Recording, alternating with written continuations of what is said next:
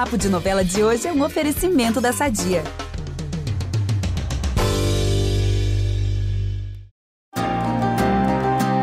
Irma Sensitiva sabe de tudo e a gente pode provar para vocês. Nos próximos capítulos de Pantanal, o Cramulhãozinho seguirá causando na fazenda do Zé Leôncio, principalmente após os peões sequestrarem Solano e aumentarem a rixa entre o Rei do Gado e Tenório. Quais as próximas previsões de Irma? Eu, Ícaro Martins, trago tudo para vocês.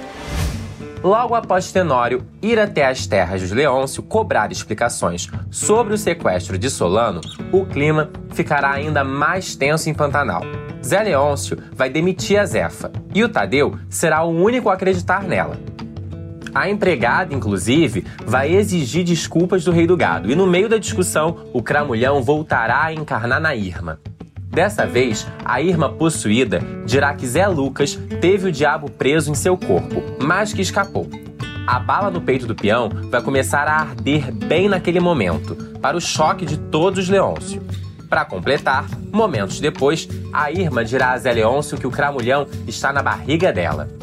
Cruzes, que medo!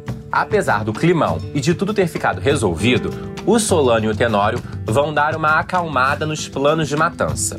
Diante da treta com Zé Leôncio, os dois vão armar uma demissão falsa do assassino de aluguel.